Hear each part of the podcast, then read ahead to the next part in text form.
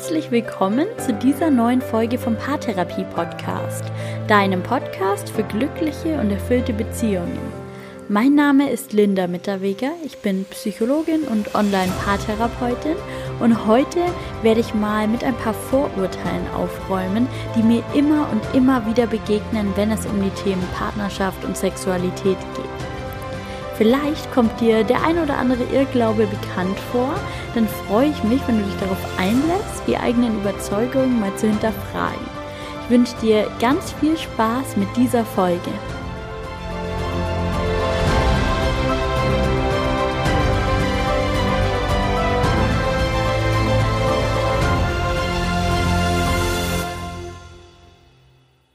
Heute widme ich mich den sechs typischen Vorurteilen, die mir im Kontext Partnerschaft und Beziehung sowie Sexualität immer wieder begegnen.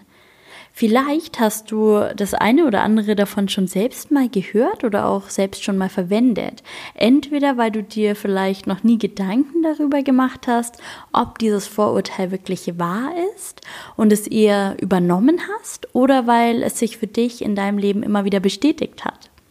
Die Folge heute ist ein Klärungsversuch, ein psychologischer Klärungsversuch. Ich werde versuchen, auch andere Seiten zu beleuchten als die, die in der Gesellschaft so oft so viel Raum einnehmen. Diese sechs Vorurteile, die begegnen mir häufig und natürlich gibt es noch unzählige mehr. Wenn es ein Vorurteil gibt, das dir immer wieder begegnet, das dich immer wieder belastet, dann schreib mir sehr gerne eine E-Mail, schreib mir, mit welchem Vorurteil du konfrontiert wirst und ich werde versuchen, in zukünftigen Folgen auch noch mit anderen Vorurteilen aufzuräumen. Aber jetzt geht's erstmal los. Mit dem Vorurteil Nummer eins: Männer sind einfach, Frauen sind kompliziert. Vielleicht hast du diesen Satz so oder so ähnlich auch schon mal gehört. Was soll ich sagen? Viel verallgemeinernder geht's ja wohl fast nicht mehr. Was mir besonders oft begegnet, ist dieses Thema, dass Frauen so kompliziert sind. Und womit das ganz oft in Zusammenhang steht, ist das Thema Emotionen im Allgemeinen. Mir begegnet also sehr oft dieses Vorurteil, dass Frauen sehr kompliziert sind, weil sie zu viel fühlen oder zu stark fühlen oder so undurchschaubar fühlen. Und was tatsächlich wissenschaftlich gesehen dahinter steckt, sind Unterschiede in der Sozialisierung. Frauen und Männer sind unterschiedlich sozialisiert. Das bedeutet, schon von früher Kindheit an wird Mädchen anders begegnet als Jungen. In den Familien, aber auch in der Gesellschaft, im Kindergarten, in der Schule, auf der Straße, überall. Das ist ein ganz kulturelles Thema. Und worin sich weibliche und männliche Sozialisierung neben vielen anderen Faktoren auch unterscheidet, ist beispielsweise darin, dass Mädchen eher beigebracht wird, über ihre Gefühle zu sprechen, miteinander, aber eben auch zum Beispiel mit der Mutter.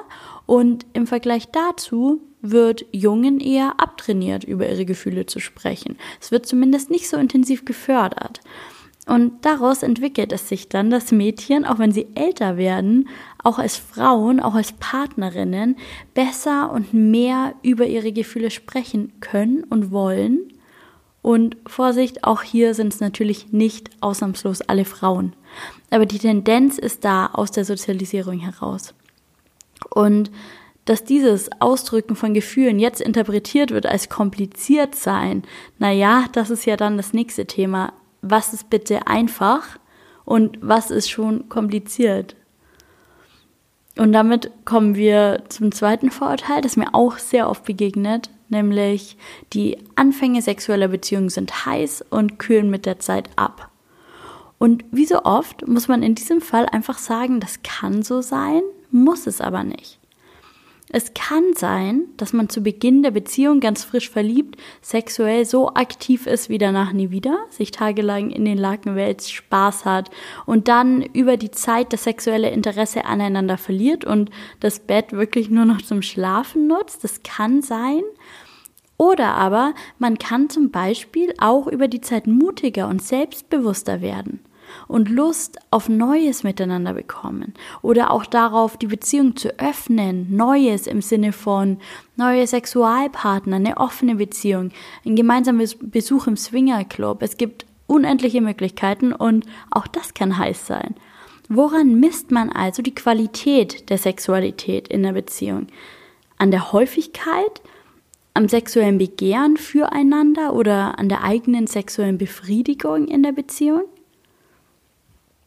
Genauso wie das Vertrauen, die Gemeinsamkeiten, das Gefühl der Zusammenhörigkeit in der Partnerschaft und über die Dauer der Partnerschaft wachsen können, genauso kann auch die gemeinsame Sexualität wachsen. Oder eben auch nicht. Das lässt sich einfach nicht verallgemeinern. Und damit sind wir beim Vorurteil 3. Es gibt fundamentale Unterschiede zwischen Mann und Frau. Und dem möchte ich gar nicht widersprechen. Ich möchte es eher ausweiten und sagen, es gibt fundamentale Unterschiede zwischen Menschen. Denn worauf dieses Vorurteil ja oft hinaus möchte, ist sowas wie Frauen sind emotional, Männer sind rational. Und das erlebe ich auch oft anders. Ich betreue Paare, bei denen ist der Mann emotional und die Frau rational. Oder beide sind eher rational oder beide sehr emotional. Oder auch, was man vielleicht als klassisch bezeichnen möchte, der Mann rational, die Frau emotional. Aber das ist nicht der einzige Weg. Worauf dieses Vorurteil auch hinaus möchte, ist das Thema Männer seien eher dominant, Frauen ordnen sich eher unter. Frauen brauchen eine starke Hand. Das mag auch auf einige Frauen zutreffen, auf andere aber eben nicht. Das mag auch auf einige Männer zutreffen, auf andere aber nicht kein Grund hier zu verallgemeinern. Genauso zum Thema Männer trennen Sex und Gefühle. Für Frauen gehört das zusammen. Stimmt manchmal und manchmal nicht. Und deshalb nochmal, es gibt fundamentale Unterschiede zwischen Menschen. Und jeder Mensch hat seinen persönlichen Grund, weshalb er genau so ist, wie er ist. Und das ist auch gut so. Und das ist weder männlich, noch weiblich, noch nicht männlich, noch nicht weiblich. Das ist alles gut und richtig so. Wir dürfen unterschiedlich sein und wir müssen vor allem nicht irgendwelchen Rollenklischees entsprechen. Vorurteil Nummer vier: Sex ist natürlich und damit gut. Und das mag für ganz viele Menschen stimmen. Und doch gibt es einige Menschen, für die das eben nicht so ist.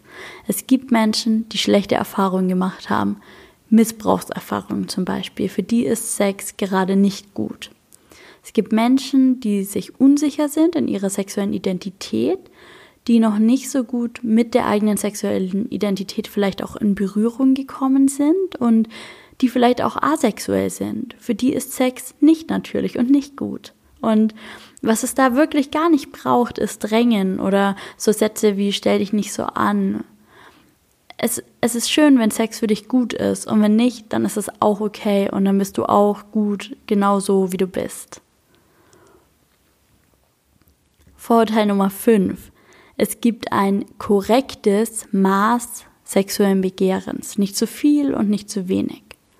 Und das betrifft meistens diesen Kontrast zwischen Sexsucht und Lustlosigkeit. Und das erlebe ich immer wieder, dass Menschen auch in der Beratung dieses Thema bringen, dass sie entweder ein ganz starkes Lustempfinden haben und gerne sehr sexuell aktiv sind und sich dann von ihrem Partner anhören müssen, dass sie sexsüchtig seien, oder genau das Gegenteil dass sie nicht so viel Lust empfinden wie ihr Partner und sich dann sagen lassen, sie seien so lustlos. Sie wollten viel zu wenig Sex. Und da kann ich einfach nur sagen, es gibt nicht das richtige Maß. Das muss jedes Paar für sich entscheiden und auch immer wieder neu entscheiden. Im Laufe der Beziehung kommt es zu Veränderungen, körperliche Veränderungen. Die Wechseljahre können eine Rolle spielen zum Beispiel. Mentale Veränderungen, das Selbstbewusstsein verändert sich über die Jahre. Und all das verändert auch das Lustempfinden, das sexuelle Begehren. Und da ist es ganz wichtig, gut im Austausch zu sein. Und wenn der Austausch mal verloren gegangen ist, dann sich wieder herantasten, wieder in Austausch gehen, gemeinsam sich einpendeln auf einem guten Level und nicht nach der einen goldenen Lösung suchen, die gibt's nämlich nicht. Und damit sind wir schon beim finalen Vorurteil Nummer 6. Vorurteil Nummer 6. Der Orgasmus muss gut getimt sein. Männer sollten nicht zu früh kommen, Frauen können gar nicht zu früh kommen. Das sind Annahmen, die relativ flächendeckend bestehen und auch hier nochmal, das kann stimmen, muss es aber nicht. Der Orgasmus ist nur ein Teil der Sexualität. Sexualität findet auch statt in Gesprächen, in Berührungen, in Gedanken, was auch immer für dich Sexualität ist. Mach dir da vielleicht auch einfach mal Gedanken darüber, wo fängt für dich Sexualität an? Beim Geschlechtsverkehr oder vielleicht auch schon früher? Bedeutet für dich kein Geschlechtsverkehr auch keine Sexualität zu leben? Dreht sich wirklich alles nur um den Orgasmus oder was ist Sexualität für dich? Was ist Sexualität für euch als Paar? Und diese Frage, die kannst du jetzt gerne in deinen Tag mitnehmen. Ich hoffe, du hast ein paar Anregungen bekommen. Ich hoffe, du konntest ein bisschen umdenken. Ich freue mich sehr, wenn du beim nächsten Mal wieder mit dabei bist.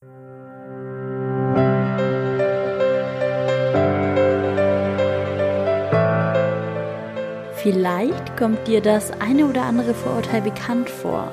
Vielleicht hast du auch eine Anregung erhalten, es mal aus einer anderen Perspektive zu betrachten. Ich freue mich, wenn du mir schreibst und mir von deinen Erfahrungen mit diesen Vorurteilen berichtest oder mir von weiteren Vorurteilen erzählst, die dir begegnen. Ich wünsche dir alles Gute. Komm für weiteren Austausch so gern in meine Facebook-Gruppe Paartherapie Podcast Glückliche und erfüllte Beziehungen leben. Ich freue mich auf dich. Lass es dir gut gehen, mach's gut und bis bald. Deine Linda.